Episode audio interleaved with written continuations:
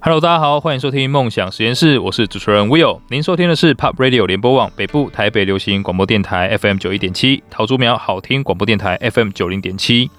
那温馨的提醒一下，下载 Pop Radio 官方 App 收听节目，还可以跟主持人还有嘉宾互动哦。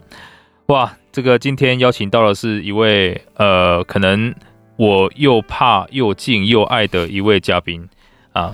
说又敬又爱，当然这是因为他的目前在事业上面成就啊。那怕的话是他过去曾经是一位拳击手，所以我其实讲话都不太太大声。OK，好，那当然啦、他现在在他的就是事业上面的成就真的是很惊人。那我相信更重要的事情是，他也借由他创办这个平台，帮助到非常非常多的人。所以呢，今天我要邀请到的是我们的 Amazing Talker 的创办人赵杰平先生。嗨，大家好。我是 Abner，对，英文名字。哇，这个非常简简短，大家有没有感觉到那个杀气了？啊，没有，开玩笑，开玩笑。OK，所以呢，其实刚刚我们有提到，呃，Abner 他一个非常特殊的身份啊，就是之前是曾经梦想要变成是职业选手，而且拳手哈，拳击手。那当然呢，他也为这个梦想付出了非常非常多的努力。我想。这个可不可以请 Abner 跟大家分享一下你在那一段经历，大概是几岁到几岁，然后做了什么样的事情？因为我觉得那个是非常惊人的。好，起先其实是小时候比较容易被欺负，很瘦弱，嗯，然后高中觉得啊这样下来不行，所以就想说学一个可以保护自己。其实小时候就想要保护自己，我跟我妈说我要学空手道，她给我报名柔道，然后我一直被摔，觉得这样不是办法，然后就就退出。然后到十七岁的时候，我看那个第一神拳。然后哦哦，我也很喜欢看，对，他很热血，然后他也是一个很瘦弱的人，然后应该不是说他个性啊，嗯，对，然后我觉得很刺激我，然后我就去报名拳馆，然后就学习。但是因为距离大学可能要考试只剩一年，所以其实我考了之后真的去报体院，其实就是被虐杀这样，也被打爆，所以我当然也没考到体院，就是考了一般的学校这样。对，然后后来就是觉得，哎，这东西还是很有兴趣，就自己组社团，在大学的时候组社团，嗯，然后后来请教练，然后发展的不错，变成类似像校队，但是没有个名目，但是还是像社团。OK，那。呃，教练是觉得，哎、欸，其实如果我们真的这么晚开始，还有学习呃不错的一些呃进展跟成绩，觉得是可以考虑要不要做职业的，就是后面靠这个为生。哦，所以其实你那一个时候是自己很努力，然后进步也是蛮蛮快的，就是对，就是打一些小比赛啊，然后哦，对，小比赛都有一些很好的名次，有第一名，但大比赛呃就比较差一点，因为大比赛就是我们的竞争对手都是一些经验比较丰富的选手。哦，会不会甲组的之类的？拳击好像就是没有分甲乙组，它是直接就是混着，所以就是跟直接跟体院什么，当然就是上去打很开心，因为他们很强，但就是还是有一些需要努力的地方。OK，还没到真的这么厉害这样。OK，哇，所以所以那时候就是教练有说你可以往下走，对，因为他觉得我的真的平均的练习时间其实是比呃专职的少很多。嗯，对，那他说，如果你可以尝试投入，呃，全全心全意去投入的话，也许有机会可以做更好。因为大部分在台湾的拳击手，在那个年代，其实到大学就不太会想打，因为我们并没有一个完善的那个职业出路，所以他们可能就会去转教练或者别的事情。那我刚好就是那段时间，我比较没有 care 这件事，所以我很想继续往下走。OK，大家跟我说，就是现在可能输别人没有关系，但是如果有这个心，可能再去挑战职业了，然后选择更难的赛道，那其实后面还有发展机会。嗯，所以。在要毕业的时候，他我们沟通了这一个呃愿景，然后让我就很想做这件事情。对对，那所以我后来就是去存钱，去 T A B 存钱，然后就是上班，然后很快存了第一桶金之后就出去，就真的去练习这样。嗯，对。那中间后来结束最主要的原因是因为其实我觉得运动这件事情其实没有想象这么简单，因为运动其实在营养配给跟修复的观念如果不够强，只有硬练的状况下，其实很容易受伤。所以我在那个时候，日本就大概练了快三个月，然后其实呃对战跟练习的表现还可以，但是我的营养很不足，因为我是自己存钱过去的，然后我很省吃俭用，然后我的修复也很不足，所以我真的会回来的原因是因为我是疲练到疲劳性骨折，然后右脚。所以就是有呃，就是脚掌有一根就是真的断掉，然后我就是一直一直就发现，哎，怎么每天走路跟对打，怎么脚越来越不适？后来就想说先回来照个 X 光，然后医生跟我说这个断掉要修复大概要半年，我就说，哎，那我去那边待个半年，好像钱就烧完了，好像不是很适合。对，所以我后来就是在那个 moment 想，那这可能不是一个很适合我继续发展，虽然我很想做，然后放弃也很痛苦，但是。就是谨慎的考量之后，这是我主要放弃的原因，就是因为我可能也没有这么多资源可以再继续做这件事情。哇，诶、欸，所以其实你你刚刚其实有把一段呃，你为了这个梦想筹备的过程很快的讲过了，但是其实呃，这是一个很恐很很厉害的成就啊，就是你从一个大学毕业，对，到存钱可以到那边去训练，而且是全新的训练，对，就你这段时间做什么事情，然后是在当时的第一桶金存到多少钱？呃，自己在要做这件事情，我评估过，因为我那个时候大概退退伍二十二岁，二十快二十三岁，然后、嗯、呃，职业拳击寿命是很短暂，对，所以我必须要大概，我目标是大概在一年可以存到一百万。OK，对，那我就是盘盘点我有哪些工作可以做，那后来发现，呃，从事业务工作可能会成长最快，所以我大概用八个月的时间存到一百万，然后我就出去，然后在挑选业务工作的时候，我也尽量挑选是真的有机会做到的，嗯。对，然后后来就挑选这份工作，那他真的就是，哎，他的回报率还真的蛮高的，然后我就做了就做了。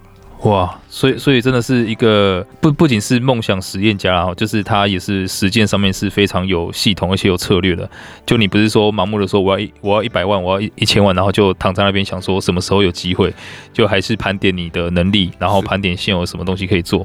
那我觉得这个光是这个经验就蛮惊人的啦。OK，好，那那下一个。可能大家更加好奇的事情是，就是你从呃台湾这边到那边去，嗯，那你就是全心在训练嘛？那那个训练是什么样的赛道？是找职业的拳击手训练吗？还是有？其实，嗯，我们那时候去的时候，他们健身房其实没有像拳击俱乐部这么兴盛。他们的兴盛是，就是很多地方都会小的拳击俱乐部，然后里面都会有职业选手，然后或者是服务地方妈妈，就是练拳击运动。对，然后呃，我就找了一个曾经有拿过世界拳王腰带的拳馆。然后我就觉得，哎、欸，这可能会大大提升我之后对有好表现的机会，而且曝光。对对对对，然后我就拿了一个平板，然后我完全没学日文，因为我之前都在赚钱。对，就拿个平板，然后翻译，就是，哎、欸，这我就想要成为这些选手，我从台湾来，这样不是从其他地方来的。哦，对对对对，然后哎、欸，就是有没有机会，你就是可以考试或干嘛的。然后后来会长就安排，就是可以跟选手对练。哎、欸，他发现好像就是有一点底子。然后，但是我们那个是要自己缴学费，所以他就让我先从练习生开始，嗯，然后每天会安排职业选手让我对打练习，然后跟他会亲自教我，然后他还为了我学一些中文，就是怕跟我沟通不好。哇，对，然后大概的训练，然后跟找的方向是这样找到，也是一个蛮合格合规的拳馆这样。哦，那你这训练时候有没有什么？他们有什么特别的要求，会让你觉得特别累，还是有？就是我们会长的那个眼睛不是很好，然后他很不，他很怕就是选手，因为我们打拳叫带把嘛。对。他带把的时候怕说，哎、欸，如果我们是穿就是短袖，我们汗会喷到他眼睛，所以我们我们在那里是很封闭、没有冷气跟空调的环境，然后我们必须要穿那个长袖，而且是那种像。防泼水外套，然后雨衣那种，对对对对对。哦，然后大概就训练一个半小时到两个小时的时候，就会几乎就是进全脱水状态，所以每次回到家都是拖着脚，然后很难很难走。哇，对，那个是是哇，真的可以理解，就是运动量超级大，然后你你你刚刚讲这样消耗很快，然后如果没有补给啊，营养跟上的话，其实就是寿命会减短很多，而且而且蛮疲劳的。哇，所以所以希望大家可以从这个过程当中看到，嗯，首先 Abner 他对于他的梦想是不只是瞎冲瞎忙而已，他是真的很有策略去达到他要做的事情。然后呢，当然后面看起来目前看起来是一个悲剧收场，就是呃疲劳性骨折，然后也不能再继续了。然后回到台湾，可能呃也必须面对全部重新开始的一个状态，而且还要养病，其实可以做的事情不能太多。对，算是对啊，所以所以你在那个时候真的是嗯。你看，倾尽所有，而且是几年以来这样的梦想跟努力，然后就是在那个时候，算是要被迫说啊，我我就可能只能到这边了。那个时候你有大概消极过、消沉过吗？还是有啊，一定要消沉一下，一定要消沉一下。对，就努力那么久，至少要有个十分之一的时间来消沉。OK，大概有三四个月，然后就是因为当然还有存款，然后因为是抉择，所以还没有花掉嘛，所以。还在银行里面，然后也没接着找工作，因为有去思考过一件事情，就是当初可以很积极的原因，是你有个目标。嗯，那你没有一个目标，你很积极找工作，其实你不一定会带来一样有的收入回报。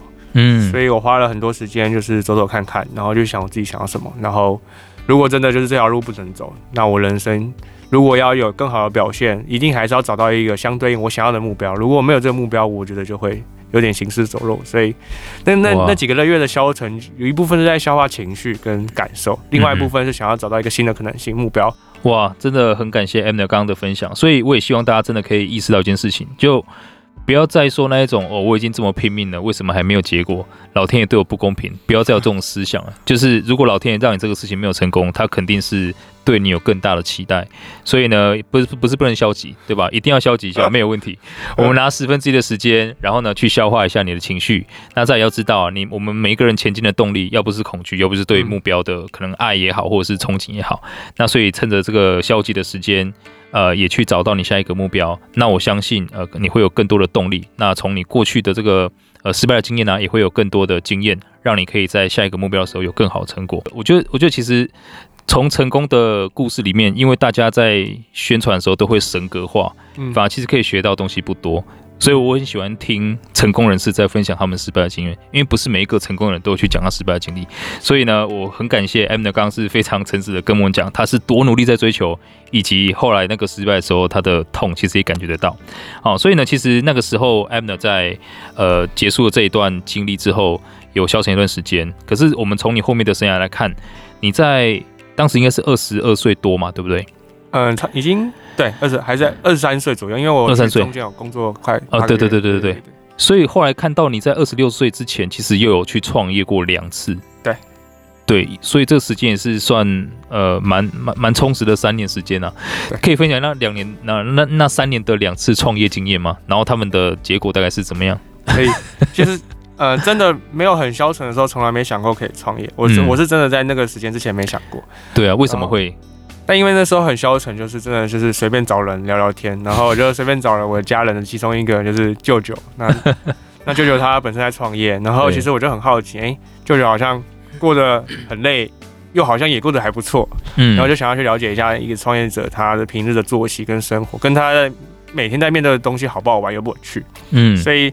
啊，有一段有一段时间，我就跟舅舅说，哎、欸，我可不可以去，就是帮帮你做点事，然后没有薪水没差，因为我现在没有很缺钱，嗯，对，然后我想要去了解，就是作为创业者的话，每天都在怎么面对问题的，嗯哼哼，对，比较好奇，哇，然后因为我舅舅他也没有真的很安排很多事给我做，所以还是蛮弹性的，就是边消沉边学东西这样，然后后来。在创业的过程中，我我慢慢去理解一件事情，就是创业本身其实也有一定的难度。对。那那时候我当打拳击，我想要当很 top 嘛。那拳击手其实真的很厉害的时候，薪水很高，就是那个收入很高。真的，真的。对。所以我当然会想说，哎、欸，那我今天如果要做有趣的事情，有一个有目标的事情的时候，我也希望它未来的投报率是好的。哦，OK。然后我就想，哎、欸，这个创业好像如果我做得好，但前提是我做得好，好像做得好的话，投报率有机会很高。嗯嗯。所以观察了一阵子的时候，那我就进一步去想说，哎、欸，那。我自己想做的创业是什么？因为我舅舅是做呃停车场管理的，他就是会进很多的地，然后对是做停车场。哇，嗯，那我对这个主题比较没有兴趣。嗯、那我爸那那个我舅舅做的很好，然后我就是思考，那那个时候最夯的是互联网，OK，然后大家都在传阿里巴巴很厉害，就是 那一段时间就是大家都在讲阿里巴巴平台怎么样怎么样怎么样。是，我觉得被洗脑很多。OK，啊，那我要来做平台，然后就我就做了两个平台，然后都很惨这样。可是这对对，但这两个平台的很惨的。呃，失败其实对我这一次超级有帮助，就是真的。就小白刚进来要做互联网的时候，完全不知道哦，做产品是一个学问，就是你要做得快，你要送到市场验证，什么都不知道，然后进来，哎、欸，我觉得我要做很完美的产品，然后一年就过去，然后什么都没有上线。哦，了解，就是对啦，就是要有那种追求迭代，不是追求完美的心态。哇，所以他刚刚又是非常轻描淡写的讲了他两次创业都很惨，就一句带过。哦，我觉得 Abner 真的是一个很有趣的人。可是我我刚我刚从你的分享，其实发现到你有一个很棒的特质，就是。是，你是那一种目标的，呃，对于目标的追求远远大于短期报酬的人。嗯，就比如说，可能你现在知道你有你有积蓄，你只是想要去知道创业怎么一回事，你就跟舅舅讲，然后呢，也甚至可以不要报酬。对对，其实，在创业来看，我相信大家应该有听过一个东西叫战略性专注。嗯，就是其实 Abner 他要的是当上最高拳拳击手的那个收入，他希望是创业成功后的那个投资回报率。所以过程中这种小打小闹的这个收入就可以算了，不要，我先学到更重要的东西。对，所以希望大家可以在。呃，你可能如果有一些新的梦想想要完成的时候，先不要去錙铢计较太多那一种现在短期内的呃你要付什么学费啊等等的，反正呢可以学到东西往前走，靠近目标，这个是最重要的事情。OK，那当然呢，我们也从 Abner 身上看到一个很很有趣的创业者灵魂啊，就是不把失败当失败，就是我们最想听的东西。他要说哦，后来也很惨，这样的 太过了。真的蛮酷的。好，所以其实这样听起来，你在后面那个呃阿里巴巴的，嗯、就是没有成功之后，你的听起来你的情绪没有受到太大的影响，对不对？第一次还好，但第二次就很。呃，因为第一次我们、嗯、我我是用比较简单的方式进行开发，就是低成本的，就是工程师，然后我们一起 share 股份，所以我没有太支出太多的现金。OK，、嗯、那我汲取教训之后，我发现这样这样不行，因为你浪费的是时间，一一年很宝贵。对啊，所以我就去思考，那我要砸多点钱，然后我很快产品就要上线，可以做测试。所以第二次创业就是很快的，就是四五十万丢出来，哎、欸，那我可能一两个月之后就要看到成效，有营收回报什么的。嗯嗯。那真的就是一两个月之后就开始有收入，对。可是那个投入的成本大于收入很多，因为我们做的是一个运动教练媒合，那他其实能够媒合的时间很有限，因为大部分场馆他都有自己的时间，我只能用冷门时间。后来发现，哎，这个 business 不行，可是我的钱一砸下去，OK。对，然后那一次就是呃，就觉得哦，我好像不适合创业，就觉得 我好像连积蓄都花的差不多了，对，然后就就先收掉这样。对啊，哇，所以其实这种时候，呃，最最应该最痛的地方就不在于说那个钱烧掉。而再说，你可能开始会产生自我怀疑，会会，就是哇，那我钱都烧掉，而且两次的都失败了。对啊，那那如果是这样的话，你是怎么在决定创办现在 Amazing Talker 的？没有，我们不敢啊，不想。没有，我我从来我没有敢想这件事情，我赶快去找工作。对，我就找了一个工作，赶快先可以活下去再说。哦，是哦，所以那时候就找就是找什么样的工作，然后后来后来 发生什么事情让你决定又重燃起了这个创业魂？我就找了一个类似像一半 PM，然后一半业务，就是有点像产品经理兼你也要去呃做 BD 的角色。对对，然后去了解一下其他新创，就是有活下来的，那他们怎么运作？他为什么可以比我更优秀？嗯那时候我想要去了解这件事情。那薪水也不差，但是也没到好。然后但过了三个月。之后我发现，呃，毕竟这还是别人的产品，然后别人的主导权跟他的方向，有时候跟我自己看到的，我觉得可以发出发的地方可能不太一样。对，所以待了三个月之后，说虽然活得了三个月，但是觉得好像没有活得很开心。哦，对，就，但是我也没有要创业，我就是还是很怕，我只我就是把这三个月赚的薪水存下来，我去报名了课程，就是去去。学怎么去做设计跟研究哦，哇！因为我发现第二次是因为事前的功课做的太少，然后我 data 太不足的状况下面，就直接去投资，就直接去创业，那风险就很高。Oh, OK，所以我就把钱再拿去缴学费，然后就去读书，然后读了读了，就这其实 Amazing 其实是学校专案的作品，它其实是你在读书的时候，对对对对对，就是那个学校支持我们把它做出来。OK，对，我们我在 Alpha Camp，它就是一个以前叫就是也是像创业学校，会有不同的人，然后去把这个产品完成。然后毕业了之后，学同学毕业了，就产品我继续营运，然后这就是 Amazing Talker 的雏形。所以哇，就反而没有很积极要创业的时候，然后打好基础，然后反而做的比较好这样。哦，所以其实像之前你在第二次创业的时候，因为其实你钱砸进去，那会很希望可以赶快看到营收。对，那其实反而这样子会有所谓的就是管窥效应了，你可能会错失很多其他机会，然后呃觉得啊，我会做什么研究浪费时间，就就想要求速度。对，那反而在学生那个时期就可以呃更加去全面了解整个市场大概长什么样子，对，也比较扎实。哇，而且其实呃可以看到。刚刚呃，Amner 在分享的时候非常专注在就是一个创业家需要的一些技能啊，所以其实像 BD 这个是肯定要有的。可是我相信你在第一桶金赚到的时候，就可以展现你很好的业务能力了。对对对，对，对，那另外一个就是产品的能力。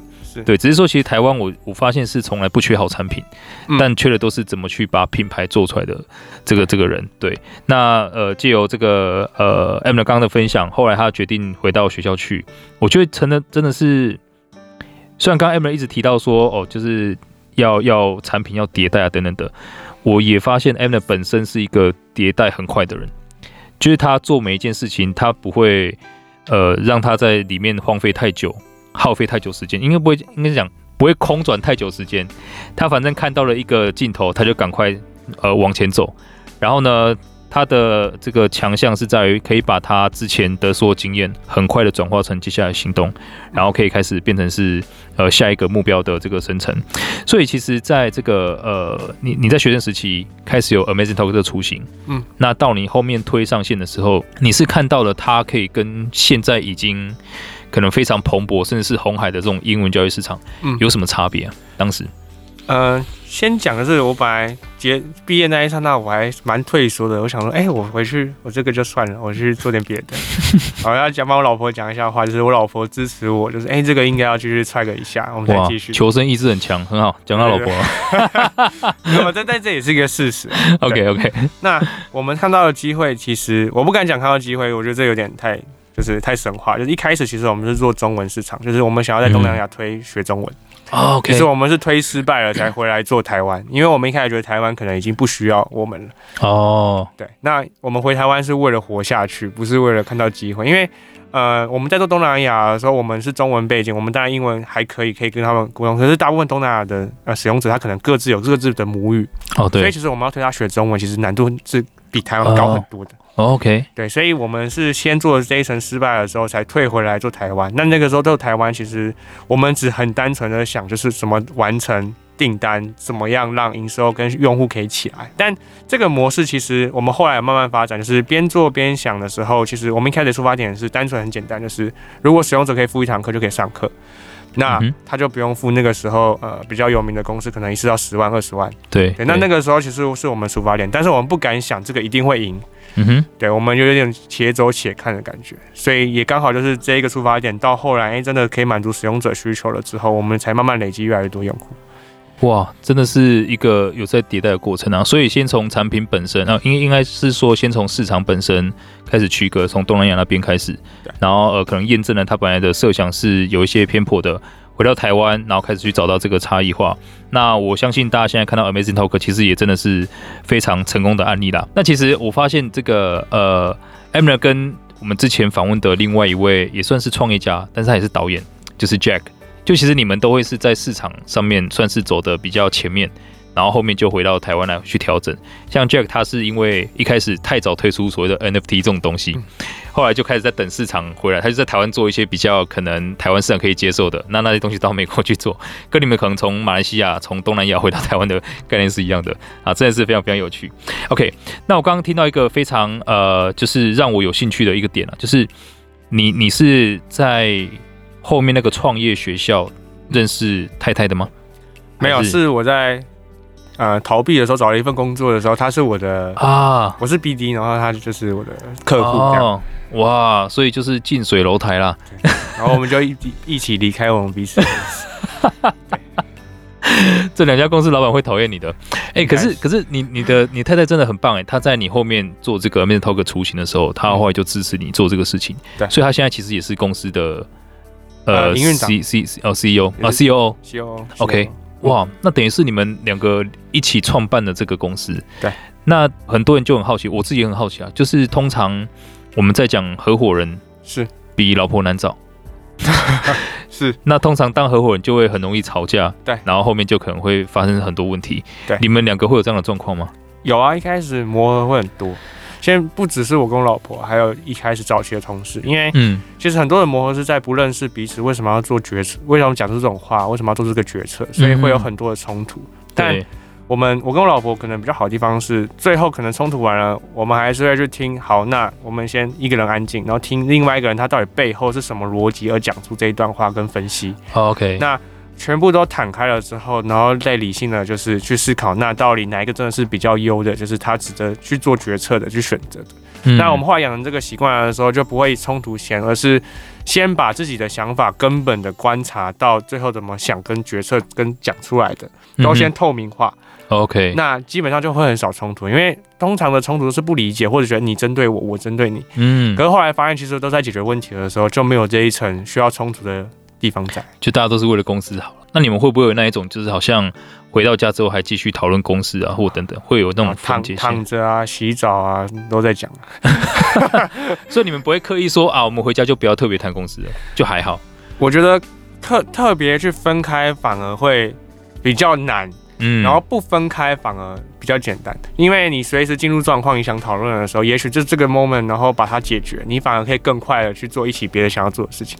哇，哎、欸，这这个是我觉得非常符合我们一直在提倡，就是人是一个投资组合的概念。就是很多人会说，哦，我上班时间是上班时间，回家之后就是回家的时间。可是这是一个很不切实际，或者你要做到的话，你要境界非常高，嗯，就是可以马上转换，因为我们很难避免说我在上班的时候不去想家里的事情。或者是我在下班的时候不去想工作的事情，是，所以反而就是你真的在事情来的时候，你可以好好的去把它处理掉，然后魔方去解决接接下来要解的东西，这才是比较符合实际的。哇，所以这个也是我相信。非常诚恳啊，而且是很实际的分享。我也希望大家可能以后在面临呃你要跟你的太太一起创业的时候啊，可以有 这样的，就是保持透明。然后呢，反正你先想一下你要怎么把你的东西表达出来，呃，通常就会冷静不少了。对，会冷静 啊，真的。OK，好。然后我我发现到，其实，在 Amazing Talker 的成长是非常非常快速。嗯、那甚至其实像去年是不是营收已经达到十亿了？嗯。哇，这个是很惊人的成就了哦！我现在可能只有大概到一亿而已啊，所以呢，这个算是我的前辈哈，我以后好好跟你学习。好，所以其实，在从创办至今，我们真的知道，嗯，台湾在这个产业是非常红海的，而且有很多很早期的耕耘者。嗯，那在另外是在这个产业里面，因为毕竟是教学嘛，大家会很重视所谓的什么专业背景啊等等的东西，所以其实如果说从把把这个产业里面所有人都拉开看的话，我相信你是没有任何优势的。对，没错。对，所以你是怎么样在这样的红海里面杀出一条血路？而且你真的是没有什么任何呃厉害的武器。没错。你是怎么就是得到都投资人青睐啊？怎么去把它做好的？其实，在 创业的过程当中，还是就是学习，因为我知道我没什么特别优势，比如说创业失败嘛，然后也没有特别厉害的产品背景。嗯。那。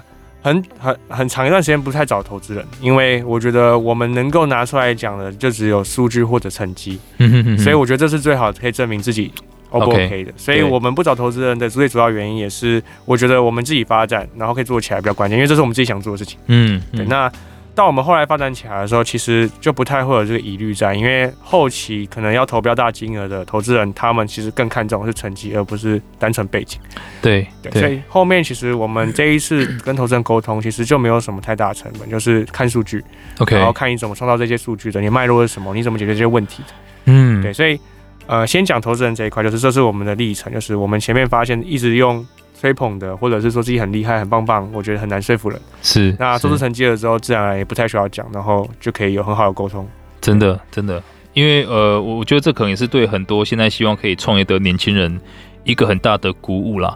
就是因为很多人会觉得他在早期，呃，要认识很多人。嗯，那或者是拿到很多什么相关的证明啊等等我觉得真的从呃 Abner 这边的分享，最好的证明就是你把你的产品可以好好做好，然后去服务你的用户、你的 TA，然后慢慢把数据做起来，这个才是跟投资人沟通的最大筹码。对，真的，所以大家不用过度的焦虑，就是一样，还是看一下你的产品是要为谁服务的，怎么去找到他们，然后慢慢把数据做起来。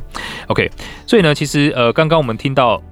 Abner 是很可以把他失败或者是他过去的这些养分转化为呃，把他过去的失败转化为养分的人，所以呢，我相信你对失败这件事情应该也有非常独到的见解。嗯、那我也想借这个机会，请 Abner 跟大家分享一下，嗯、你要怎么去呃定义或者是把失败的这个经验转化为前进的动力，或是你怎么看待这个事情的？怎么面对失败的？就对我来说，成功失败就是没有。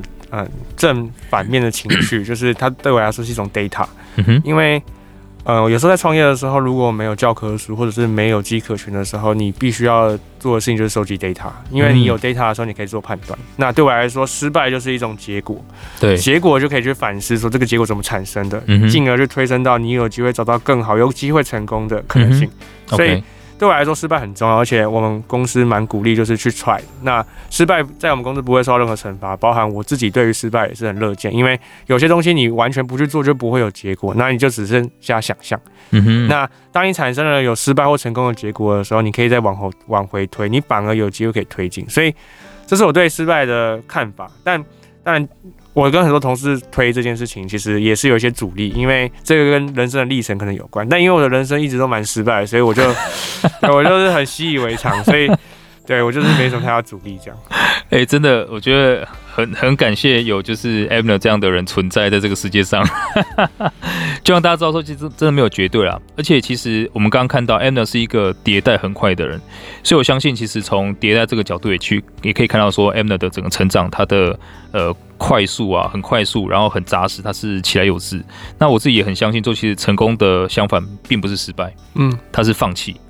所以呢，从 Abner 刚提到的，你失败只是多收集了一个数据，多多知道了一个不会成功的方法。对，那你把它删掉之后，你又离成功更进一步的，从剩下的选项里面可以走路里面，其实你成功几率是更高的。所以呢，也希望大家可以从 Abner 的分享知道，就是人生当然啦、啊，他的拳击手生涯，他前面讲是创业啊。你不是得到就是学到，嗯，如果你不能得到你要的，那么去想想看，你可以学到什么，帮助你要得到你下一个想要的东西。嗯、OK，那当然，呃，Abner 真的从传统的定义上来看，呃，很有激励的效果，因为从各个层面来看，他都不是赢家。嗯，从学业上来看也是。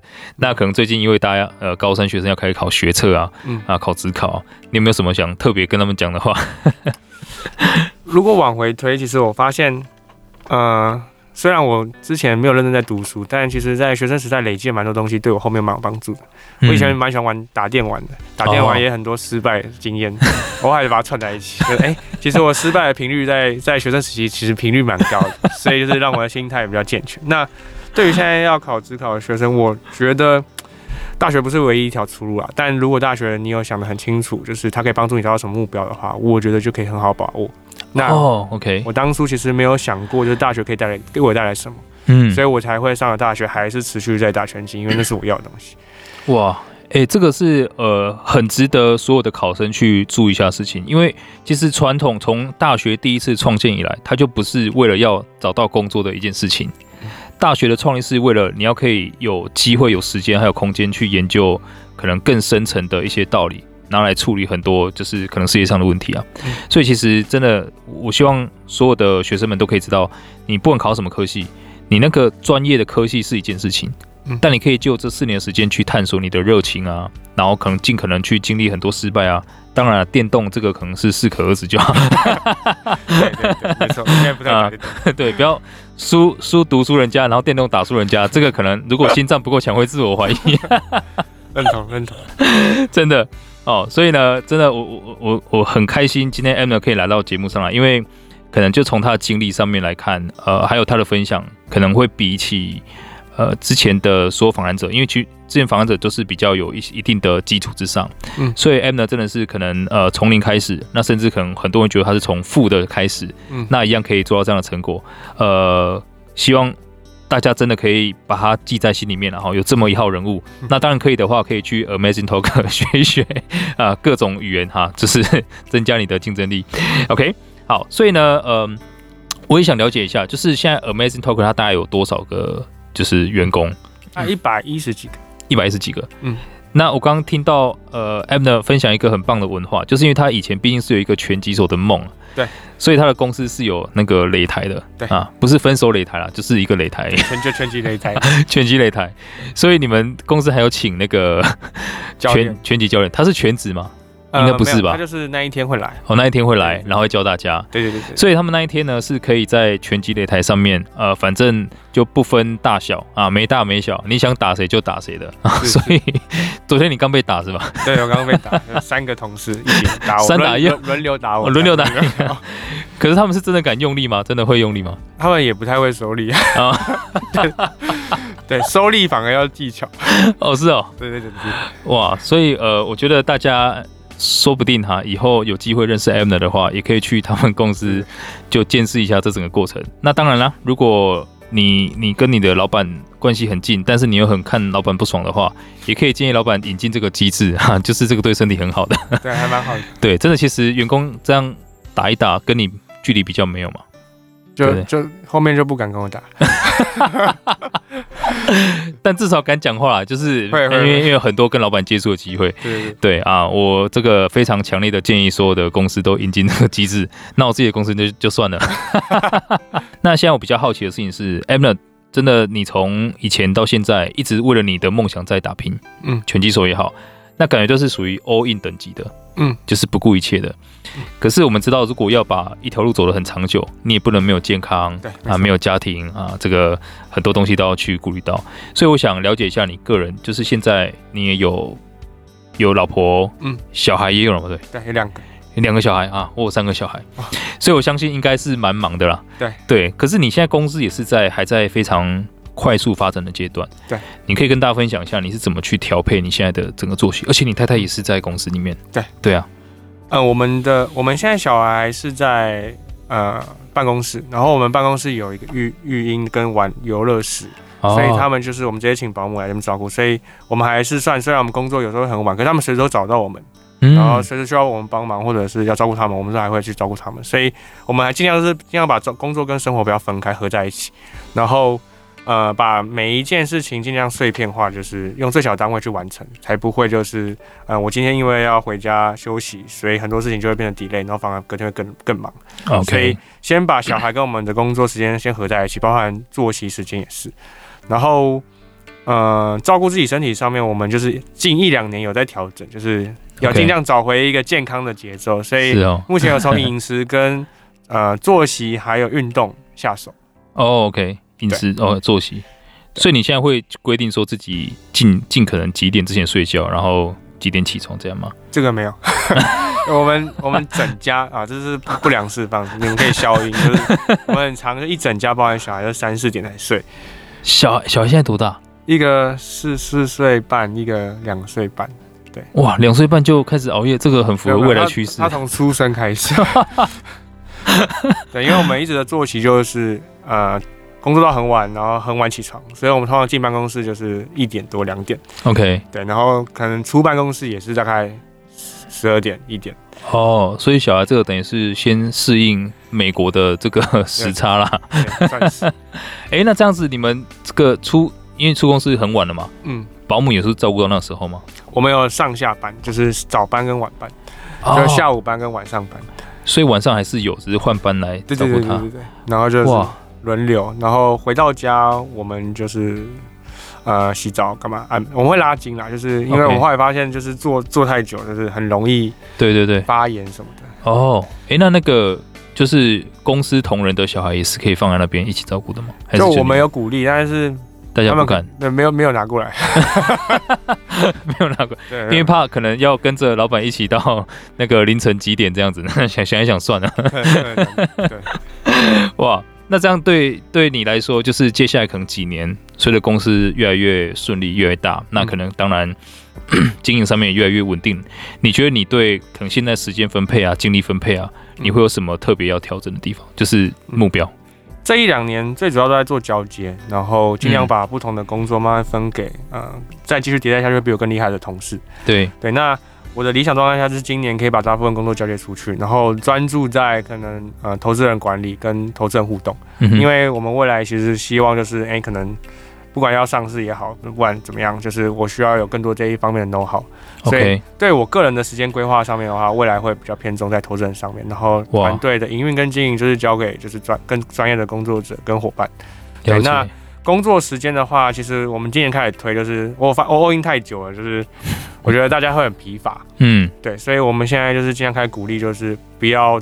工作超过八小时，然后想办法六日就尽量我不要骚扰到同事，就是我不要影响到同事，对，就是不要发到任何讯息，然后尽量先从自己做起。这个蛮难呐，有时候也忍不住。你看到什么？哎，这个不错哎，然后要发给行销的什么看一下。